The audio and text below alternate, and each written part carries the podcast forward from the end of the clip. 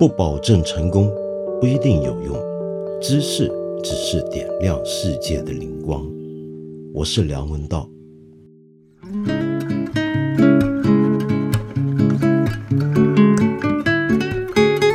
在今天这么一个好日子啊，本来呢，我是打算要介绍一本书。在这个时候呢，讲一讲关于这个特殊日子，我们国庆这一天跟它有关的书。但是呢，你知道要放假了，放假前啊，整个人就懒散下来了，状态不太对劲。于是我才放假完没多久，现在虽然接下来这几集节目我不放假，但心态上我放假，所以我又要水了。然 后我一水就干什么呢？那你当然晓得，如果常听这个节目的话，就晓得我就要来多多跟呃留言的朋友们聊聊天。当然，咱们聊的也还是挺正经的事儿。我们前两天不是才谈过这几天中国十几个省市大面积。忽然停电限电的事儿吗，那么果然呢，就引出了我们的听众当中卧虎藏龙啊，真是里面埋藏了不少专业人士。比如说有一位朋友叫做几后，呃，您提到啊，你说火电行业从业者有话说，这边发一度电的成本大约四毛五，但是卖给电网的价格是三毛四，一个月随便亏个两千万，但是又不能停。不是我们想不发就不发的，全凭电网调度一声令下。七月份河南水灾，我们马力全开向河南输电，但是目前的高煤价买不到好煤，已经使得兄弟电厂资金链断裂，被迫停产。前两天才刚学习了系统内一个湖南电厂因为煤质问题和供电压力导致的人身伤亡事故。哦，我还真不知道这件事，要看来要查一下。那你说冬天煤价会进一步上涨，只能寄希望国家出手调整吧。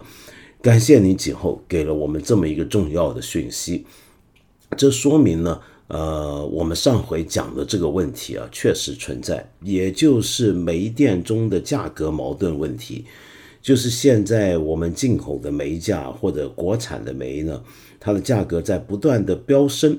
但是呢，我们的电厂这个电的价格呢，就我们一般的价格呢，却是政府划定的，这中间是有矛盾的。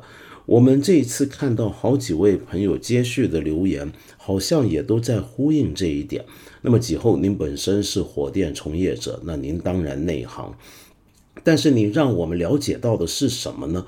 就是这并不是一个电厂或者一个。呃，随随便便一个电厂，他自己说停就能停，哪怕资金链断裂，就只能够最终呢，就是真没钱了，那就被迫停产。那基本上是靠电网的调度。说到这的话，我斗胆问一下，我们电网当局是不是应该有点回应呢？那这个我们再等等吧。好，那么另外呢，还有一些也是很内行的朋友，比如说有一位叫玄佑的朋友。玄佑，你说，哎，道长好啊！听了七八年，锵锵开卷八分钟，圆桌派的救急潜水员冒个票哟，老听众您好您好，您说呢？我从事了七年环保行业，还是第一次听到道长专门谈这个行业对民生的节目。那么可见碳中和、碳交易对国际经济、科技、民生的深刻影响。关于道长提到的内容，小小刊物几处，一个是中国现在电网是分成六个板块，而不是两个。电网运营企业也因为市场化而变成五大能源集团，但是就如道长说的，因为国内能源市场化进程依然缓慢，而国家队的能源公司又需要相应我国大政府的领导来维持可负担的稳定能源供给。与此同时，国家又因为央企改革的进程需要他们不吃大锅饭，所以企业内部可以说怨声载道。此种可窥见国内经济和国企改革的进程依然任重道远。第二点是关于澳洲煤炭进口问题，我们选择通过禁止进口制裁澳洲，其代价就是损失了低价高质量的煤炭来源。因为中国煤矿品位低，开采难度大，开采成本比澳洲、印尼那些露天煤矿的成本高很多。所以，如果要火电厂要低成本运营来在自由市场竞争，就势必选择进口煤。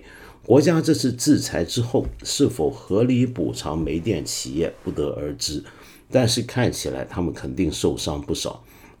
而现在，其他优质煤源的价格也是一波猛涨，所以肯定不能说禁止澳洲煤矿进口没有影响。第三是关于加州停电问题，如果道长有空，可以去了解一下加州电网载荷的鸭子曲线问题。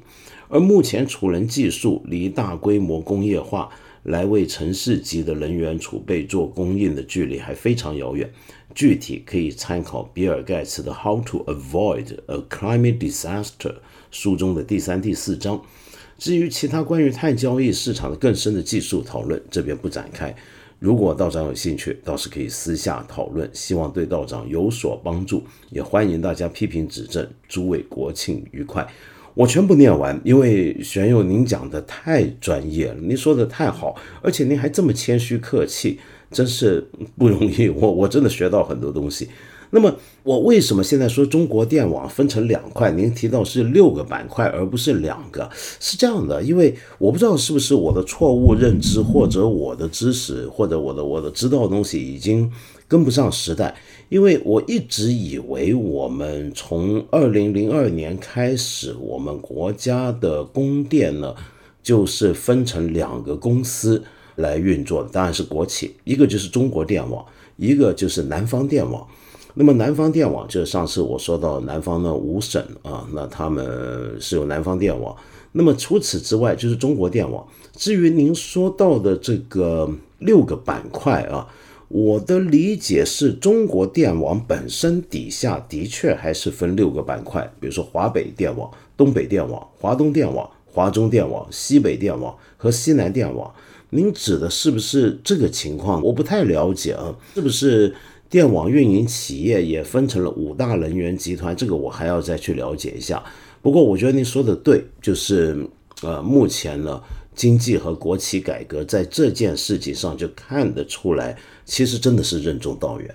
那么关于澳洲煤炭进口会不会影响到我们的煤电供应啊？那当然是有影响。但是我上次列出的那个数据就表明，在二零二零年我们还没有制裁澳大利亚之前呢，澳大利亚的进口煤占我们的发电用的煤的百分比，虽然也有一定的程度，但不算太严重。那么，但是我觉得您这回指出了一个很重要的事实，就是澳洲的它的煤矿啊，其实是很高质的，它来的这些动力煤是很高质的。而且呢，它开采容易，所以它成本比较低。那么，如果我们制裁了它，呃，禁止进口它之后，那么我们接下来就要以更高的成本去买别的地方的煤，又或者说是，呃，去想办法要用自己国产的煤。但是我们国产的煤，就像您讲的，现在基本上没有什么露天煤矿了。那么，所以开采起来呢，成本就很高。那么说到这，我还要补充一点，就澳大利亚被我们制裁之后，那情况怎么样？他们是不是很惨淡？那当然，在突然之间，你想想看，澳大利亚丧失了一个这么重要的一个出口市场，那对他们肯定有影响。但是据说目前已经成功转移，就他现在他的煤好像已经完全出口到印度什么，所以到现在，据说最近他们恢复的已经很好。那么从这个例子又可以看到啊，今天我们常常提制裁，不论美国制裁我们或者中国制裁别的地方也好，这个东西啊，其实真的是个双刃剑。就你你现在这么复杂的一个全球经济、全球供应链底下，呃，任何一场贸易战或者制裁，其实都不是那么的简单，并不像很多网民常常有时候。呃，气在头上，呃，血气上涌，一下说出口那么样的简单，它往往带来的这个影响可以很复杂，并不是那么容易的。有时候就是要做这种明知道有可能有潜在影响或损害，但是不得不做的事情。那么这就是政治了，咱没法聊。那么关于您提到加州停电问题啊，我还真了解一下鸭子曲线问题。而且就像我们上回也讲，现在的储能技术啊，的确很困难。比如说您是做关于环保行业啊，关于可再生能源这一块，它开发出来的多余的电能。那么其实本来是应该，如果能够很好的储存下来的话，加州这两年的呃面对停电的危机，本来是有可能能够避免。但就像您说的，你要为整个城市的人员做储蓄，哇，这个就真是太难了。那么我反正我知道的全都是外行的皮毛啊。那您是业内人士，希望将来有机会，你继续能够在这里呢，跟我们多聊一聊，那么多启蒙一下我们。好，那么还有一些朋友是从另一个角度来谈，我觉得也很有意思啊。有一位朋友叫 Sam，你说我略懂一点金融，就是那些国营的火电厂，既然每年都需要大量的煤，而煤价又与企业的利润关系紧密，或者干脆叫决定了企业的利润。那为什么这些企业不在期货市场做对冲呢？比如说郑州大连期货交易市场都有相应品种，这可是美国农民一百年前就会做的事。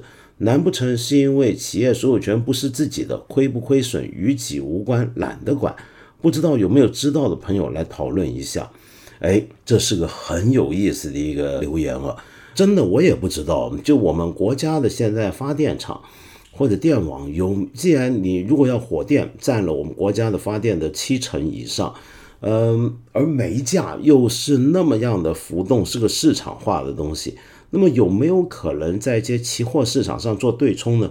从理论上讲，当然是有，但实际上有没有做，我就真的不知道。我们来想象一下，如果他真的没有做的话，那因此使得他会现在遇到现在这个情况。因为他亏损嘛，他如果再继续现在以那么高的一个煤价，呃，买了那么贵的煤来发电的话，他会亏损。那么，呃，他为什么不做呢？呃，我倒不觉得。您的推测是，呃，会不会是因为企业所有权不是自己，是国家的，所以亏不亏，呃，就懒得管？我倒觉得不一定。我倒觉得恰恰是因为。企业所有权不是自己的，是国家的，所以才更加不敢在期货市场去随便做对冲交易。为什么呢？因为做对冲这件事情是有风险的，一个搞不好，说不定亏的更多。你比如说，像我在香港，我们比较熟悉的香港的呃老牌的航空公司啊，就是国泰航空。国泰航空前几年连年亏损，明明业务表现很好，它为什么亏？就是因为当年的管理层做了一个呃，大家都说错误的决定，就是买这个燃油对冲，结果输得一塌糊涂。那么可见这件事情的风险是非常高的。那么国营企业既然它是国营的，它拿的是公帑，是我们纳税人的钱，那么因此它去做有风险的期货对冲，它可能应该会更加慎重。而不是不一定像您说的，是因为恰恰是国营的，不是自己的，所以亏不亏与己无关。我倒觉得不，嗯我我倒不会这么去想。不晓得您是否同意？那这两天呢，还有一个新闻呢，相比起限电，大家觉得可能没那么重要。但是我知道我们的听众当中有很多人跟我一样是喜欢小动物，尤其喜欢猫，因为我们自己养猫嘛。那么所以就一定会关心到，就是呢。这位朋友叫 F.G 是只猫，你就说今天看的新闻，哈尔滨一个新冠患者家里养的三只猫被测出阳性，结果被安乐死。网友也大部分说应该这样处理，甚至有人说这些猫必须死，死不足惜。作为养猫人，我看后很难过，但是无能为力。人类那么冷漠和自私，人类总是那么冷漠和自私。我知道有很多朋友啊都觉得很难过。那么，但是也有朋友说，那你能怎么办呢？说你如果要选择的话，你一定要救自己啊。那么，在这个情况下，是不是首先还是要救人呢？那么，然后又有人提到您说的那位哈尔滨的朋友啊，他社区在让他安乐死这三只猫之前，主人还得亲手写一个同意书。我好奇，就假如他不同意，他不写，那又怎么样呢？那会如何呢？那我不知道这个是不是真的是能逼这个主人写这个同意书？呃，我我看到很多言论，很多人都说，那当然这时候人命比猫命重要，那猫是该死。可是我觉得做这些结论啊，呃，有点太对立了，有点太简化这个事实了。这中间还欠缺了一个很重要的一些的论证呢跟事实上的一些的中介桥梁。那是什么呢？就现在并不是说这三只猫，呃，原来感染了新冠病毒，然后如果不杀它们的话，呃，我们其他人就得死，没有到这个程度啊。大家不要那么快就把这件事情就推到这么一个程度来讲，说好像不是猫死就是人死，没那么严重。因为为什么呢？呃，你家养的小猫小狗如果染上新冠病毒，我们首先要面对的问题是：第一，它们能不能够这个新冠病毒有没有回头传染给人的这种可能性？我们要搞清楚这个。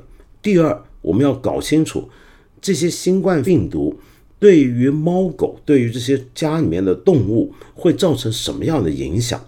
我觉得，如果我们没有办法。啊，或者没有足够的事实来说明这两点，就是说，哦，原来猫狗它染上新冠病毒，它就非常严重，它也像人类染上新冠病毒一样。然后我们还要再去有证据去说明，有研究去说明，原来他们患了新冠病毒之后，他们身上的新冠病毒也很容易回传给人，说不定还会有更可怕的变种出现。你必须要先说明这两点，你必须要先说这两点都成立。然后你才能说这个猫狗是危险的。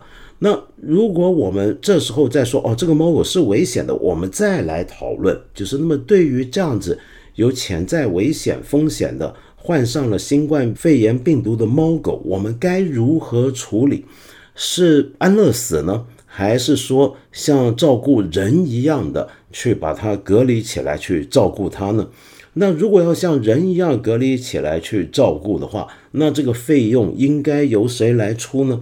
那假如这个宠物的主人他自己愿意出这个钱，或者他找到这个钱来出，那是否可以容许这些猫狗不用安乐死呢？也就是说，我们需要把刚才我提的这一连串问题都有一个满意的回答，我们才能够得到一个准确的结论，去说。你家的猫狗万一查出了有新冠病毒的阳性，它是不是该安乐死？所以这中间还有很多环节。那么针对这些环节呢，我们就来说明一下啊。就以目前看到的情况，其实我们要知道这个猫狗会不会感染新冠病毒，肯定是会的。首先第一宗啊，就是在去年二月底的时候的香港，就在我住的这个城市，就出现了全球第一宗有狗。对新冠病毒呈现了弱阳性，后来呢，又陆续的就在香港跟欧洲的比利时也有猫狗被感染。那么，甚至最夸张的是去年的呃四月五号，纽约市的布朗克斯动物园一个四岁的雌性马来虎也中招了。那么。这些消息都让全球的医学界的人感到非常关心，所以立刻去开始开展了各种的研究。那么我先说一下香港出现的陆续出现的这些猫狗感染新冠病毒是怎么处理的？他们都被隔离起来，被兽医诊治。那么最后呢，啊，好像全部都康复了。那么并没有安乐死，这是香港的一个处理办法。那当然，纽约市的那个马来虎，我估计应该也没有安乐死。那么，那为什么？呃，这个处理方法不一样呢。那当然，你可以说是呃钱的问题、资金的问题，呃或者发达程度问题各方面。但是主要我们要考虑医学证据。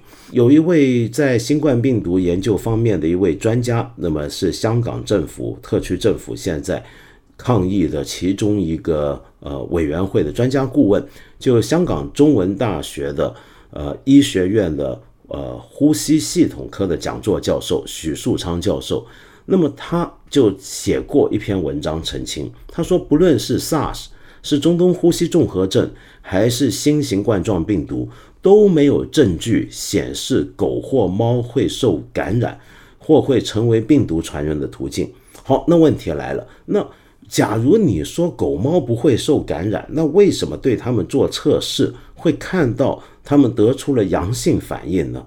那首先这个阳性反应啊，我们要搞清楚，阳性其实也有呃好几种等级。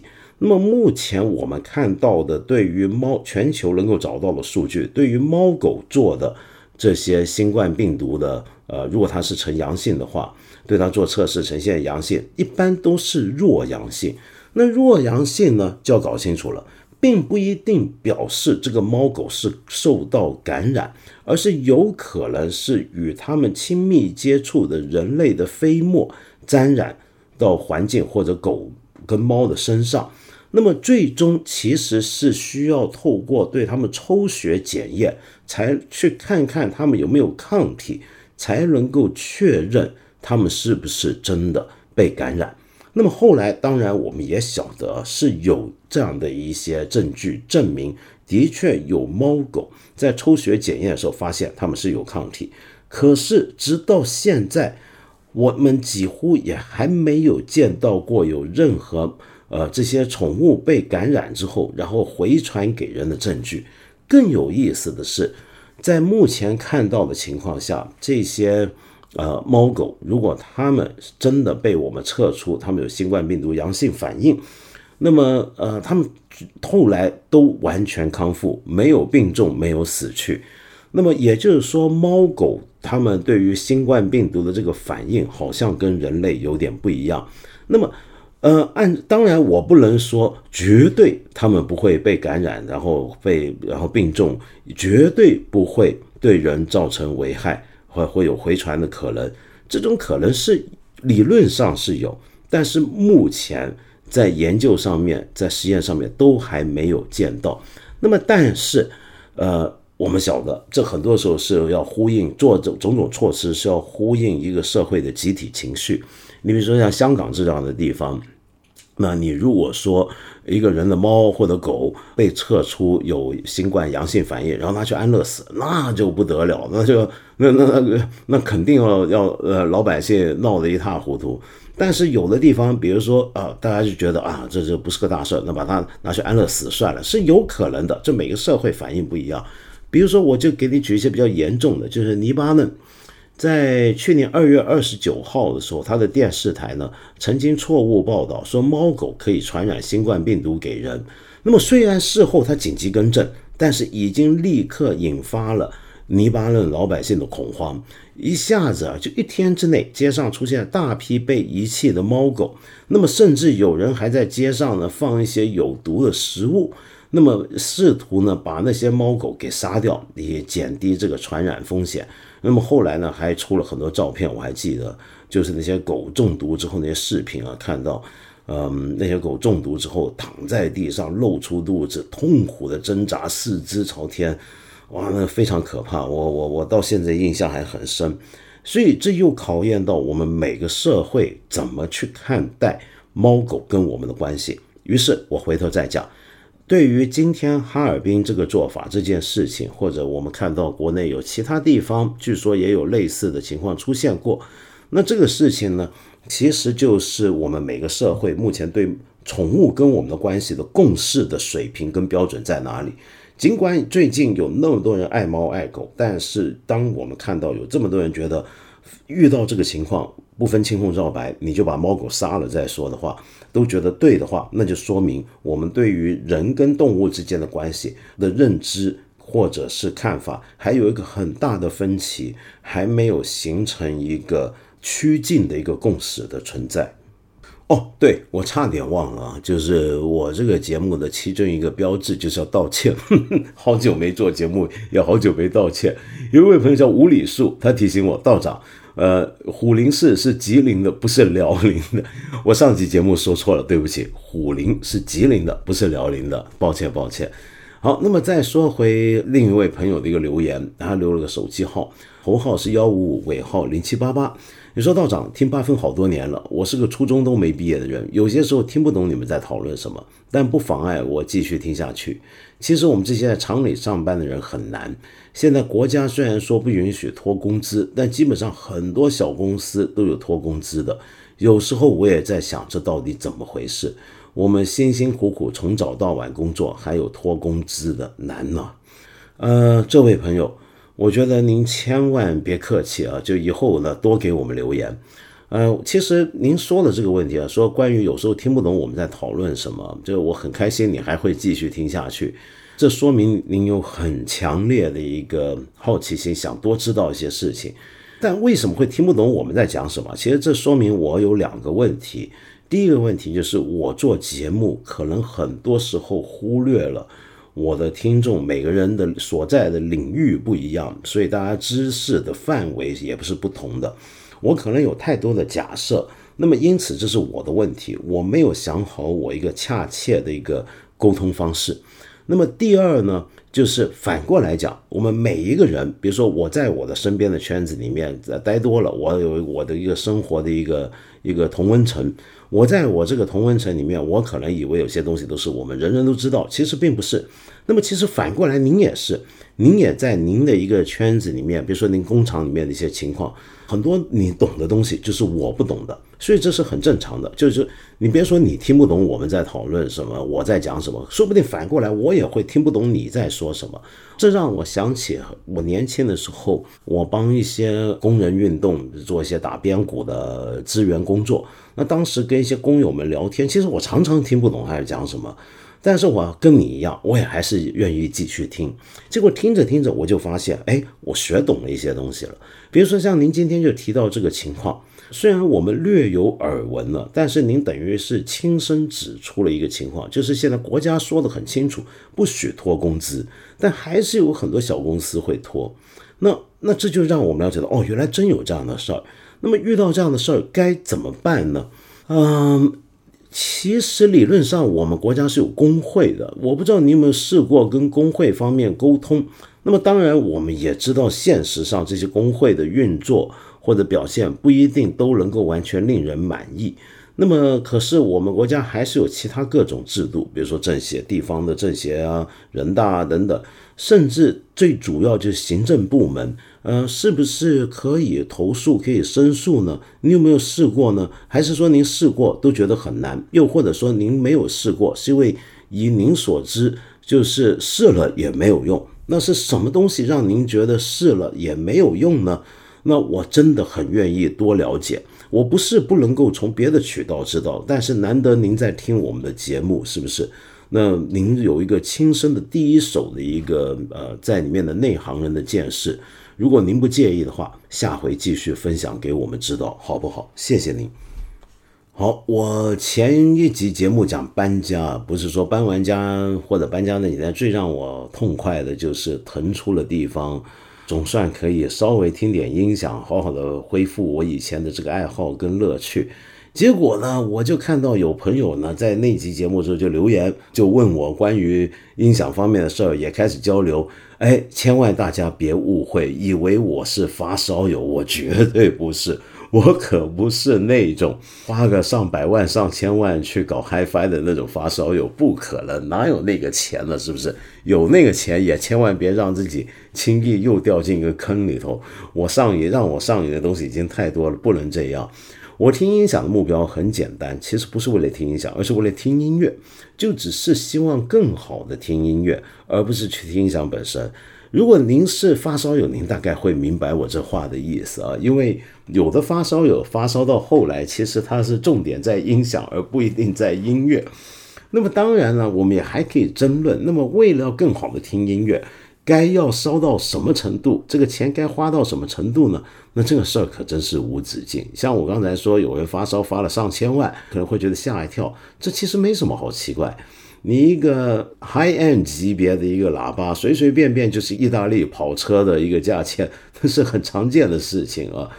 OK，呃，结果这回又有朋友留言了。这位朋友叫布衣，你说，请问道长，这样的音乐用什么器材听才更好？手机出不来效果。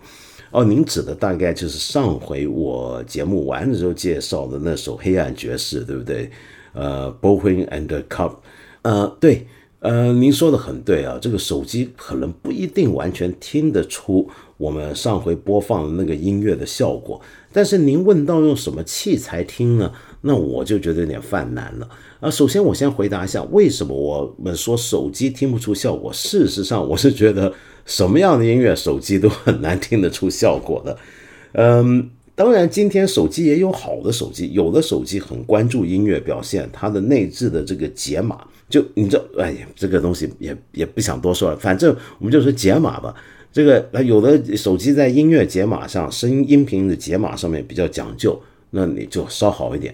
但是有的手机，你别看它价钱贵，它其实那个解码就不行。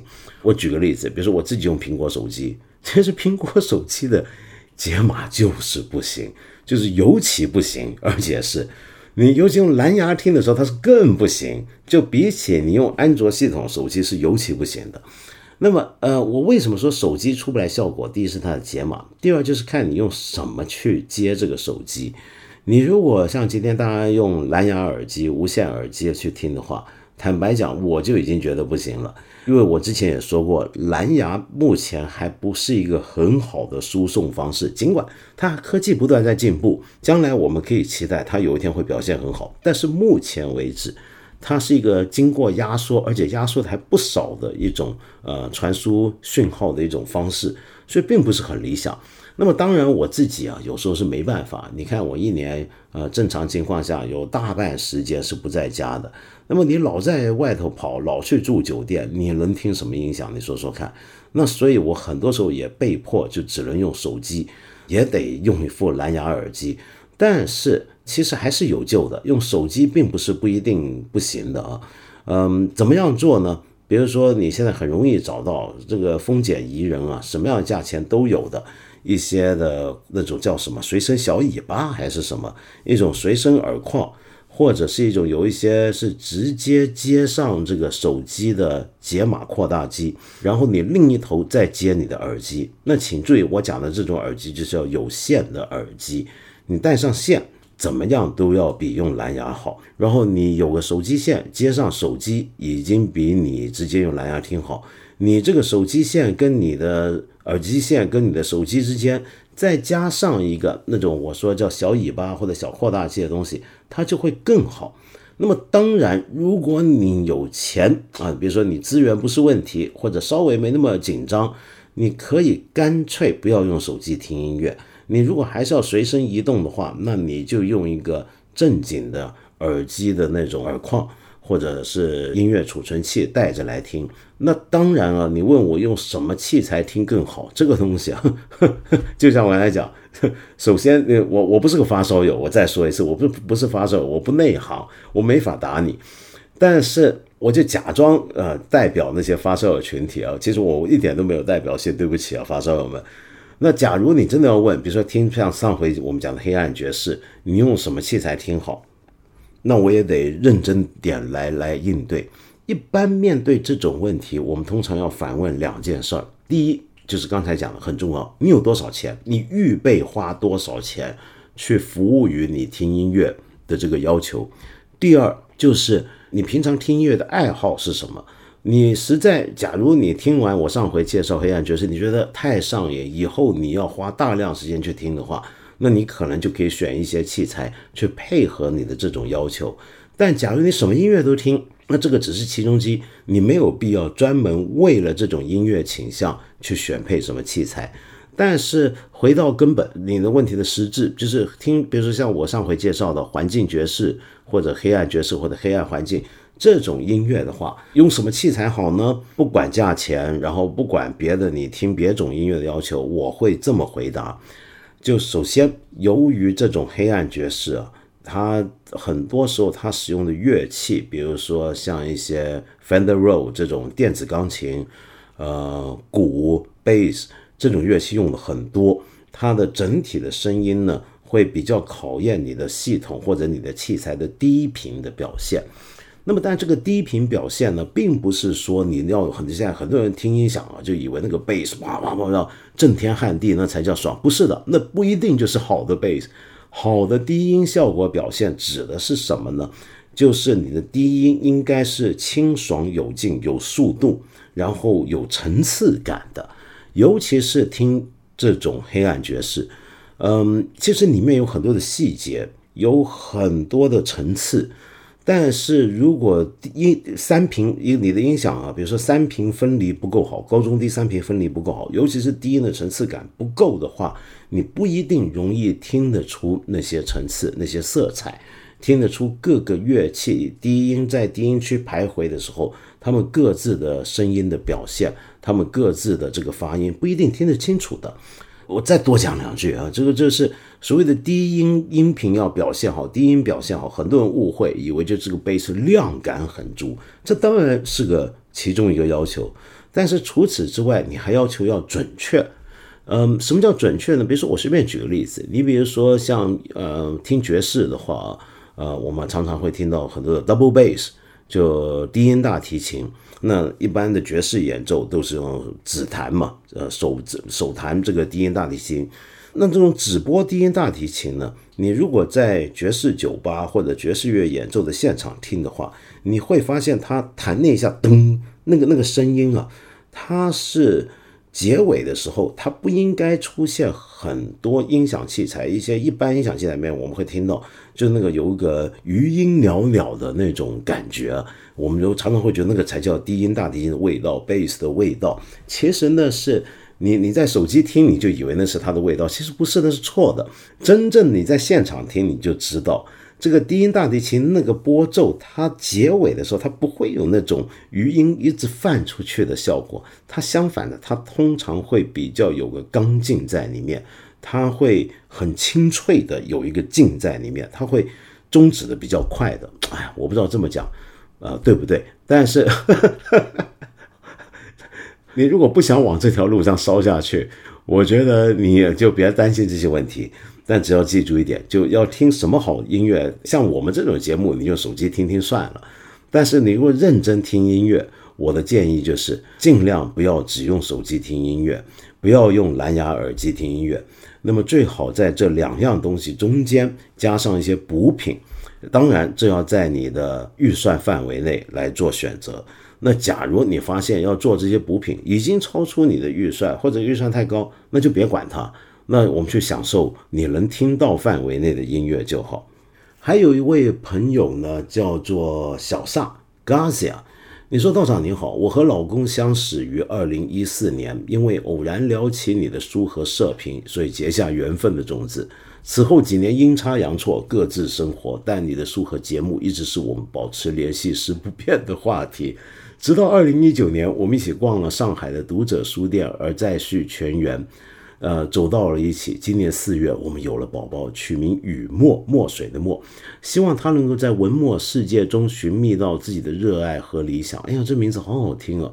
呃，然后你说今天九月二十五日，哎呀，对不起，这已经过了，是我和老公结婚两周年纪念，购买了理想家会员送给他做礼物，也想借着你节目的平台对他说，老公，但愿人长久，感恩此生与你牵手。虽然过这个日子，但我一定还是要把你这个留言念出来，因为，呃，刚想，我我觉得太荣幸了，你们居然是因为我结缘，我当了个红娘了，你想想看，这多开心的事！你们还有了宝宝，很好替你们高兴，我好骄傲，谢 谢谢谢。那另外呢，有一个朋友也很有意思，阿达。你说道长你好，我是阿达，一个正在 gap year 的香港中三学生。哇，好厉害！香港的初中三年级学生，但是我没搞懂香港的初中有 gap year 这回事儿吗？啊，这好奇怪。最近常有人会问我这两年的 gap 有什么收获？我觉得是他让我开始享受分享和思考，更加的提升自己。我很喜欢收听你的八分，每期节目都让我思考。我享受八分带来思考，同时也喜欢与其他人分享我的想法和观点。每天晚餐习惯听，三跟五都成了我最喜欢的日子，真是太感谢你。嗯，可是你说这几上前几周呢，这个没有更新，哎呀，想是出了什么事儿。虽然你不太相信是什么技术原因感到不安，别不安，我不这不在这儿吗？那你说这段时间呢，好在也让你有一个新想法，就是为什么我也不做些读书分享呢？当然，我才疏学浅，还有点口疾，我还是想踏出第一步。口疾啊，这个我说过了。有呃内地朋友告诉我，内地是普遍叫口吃，是吧？我还是想踏出第一步。平日喜欢泡在图书馆的我，缺乏对书的记忆，当然碰到有意思的书会反复翻看，可事情一多就忘了不少。我想通过这种系列读书会约束和打开自己。本来准备两条问题，但因为缺乏记录，也想不起来了。这是听我节目三年第一次留言，希望被看到。阿达，我好高兴有你这个香港初中三年级的学生要听我的节目。我没想到香港还有年轻人会理会我。对你下回先告诉我这个中学的 gap year 是怎么回事？我真的不知道中学有 gap year 啊。那么，呃，我觉得您说的很说到一个很重要的重点。就我们平常读书啊，看完书之后，其实常常会忘的。我就是这样，其实我就常忘。那你很多人以为我记性很好，为什么随口就什么书都张口就来？我告诉你为什么，那就是因为我做节目。我做节目就跟我教书一样，其实就像你现在想做读书会一样。假如你是要去呃认真的教书，你要做节目。呃，为了做读书节目也好，或者说为了做像八分这样的节目也好，那我们就有一个机会要输出一些东西。那么这个时候，我平常看书的时候，我的看法会变得更主动。嗯，也就是说，我不是说要背，把自己看书背下来，那不可能，也不一定是要做更多的笔记，而是看书的时候，你脑子是动起来的，你会想，哎，这个我看完这个内容，如果我用自己的话来表达，那是个什么意思呢？我怎么样把我看到的东西跟我以前知道的其他东西中间拉上线、嫁接起来，让他们产生关系呢？呃，比如说我看到一些内容跟我以前看的不一样，那我就要去思考，哎，那这个不一样到底是谁对谁错呢？又或者说他们其实在更上一层的层次上其实是相通的呢？只是两种表述方式的不同呢？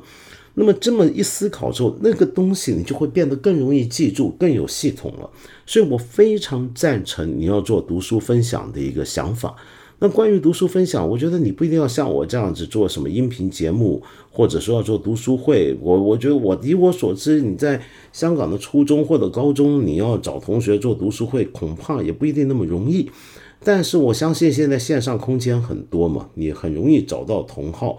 说不定能够自己组织一些读书会，又或者说你可以把你的读书心得通过文字分享出来。您觉得这是不是也是一个很好的办法呢？我随便瞎说，就看看您觉得怎么样了，阿达。那么最后呢，还有一个朋友叫看见另一种可能。就是说，文道，你和文涛、义军、子东、家辉都老了，在有生之年多在圆桌派聚聚，聚一回少一回。你看你们的皱纹比二十年前多多了。你说的太对了，但就像我讲的。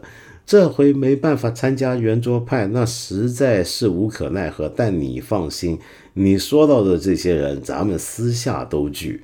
我们不只是做节目上见面的工作伙伴，我们就是老朋友，怎么可能不见呢？我跟义军呢，前几个月还私下约，我们吃饭吃火锅。这个太了了解，就大家皱纹都多了，这时候还不聚一聚，说不定哪天就没了呢。你想是不是？哎，今天别说这么不吉祥的话，今天是个吉祥的日子，我给大家介绍一首音乐《良宵引》。良宵引啊，如果你弹古琴的话，你很有可能都弹过。这是一个很普遍的入门的一个曲子，但是虽然说是入门啊，但是这首曲子。其实却有很丰富的表现。呃，我们先来说这个梁宵引的引，你会可以看到很多古琴中国乐曲，特别是古琴琴曲，常有个引字。这个引啊，其实是最初指的是一种写文章的一种文体。呃，用我们现在的理解来讲的话呢，大概就像一篇文章的序言或者一本书的序，所以它一般比较短小。但是这首曲子，所以它很短小，技巧要求呢不会那么深，但是用到的指法呢其实还挺多的，因此适合一个初学者做练习。可是这首曲子呢，就是你内行有内行的玩，入门有入门的玩，玩出来的气韵是截然不同的。玩的好的话，那真的是那个曲短啊，曲曲子虽短小，但是那个气象却非常的悠长。尤其要带出那种月夜清风、静谧心息的感觉，这才叫做良宵，是不是？那么应该有种特别安闲的、月清幽的那种感觉要出来。那么在这里，我特别要介绍的就是，呃，整个二十世纪里面，中国其中一位最伟大的古琴大师管平湖大师，他的录音，他的成就太大了，他重现了很多的古谱，然后修复了很多重要的古琴，还复活了很多当时已经不存世的古代的指法。那么他这个人啊，如果你感兴趣，你可以去百度一下，他一辈子活的其实挺清苦的，就是。呃，晚年呢，那么子女离散啊，等等，那那一辈子活得其实挺辛苦。但是你可以从他的琴音听得出来，他有那种古君子风，不急不躁。那么，但是又有一种文人的那种书法里面啊，就如果有硬气的时候，你看这种雄健的那种味道，所以他是很有鼓励、很有雄健的那种气息的一种弹法。那么，但是他弹曲子却非常非常的静谧，就整个状态很平稳。因为广陵散，很多人会弹的就是有一种很很很凶猛的气势要出来，但是他是弹的那么的平和，那么更不要说梁宵引了。好，我们来欣赏管平湖大师的这首短小的古琴曲《梁宵引》。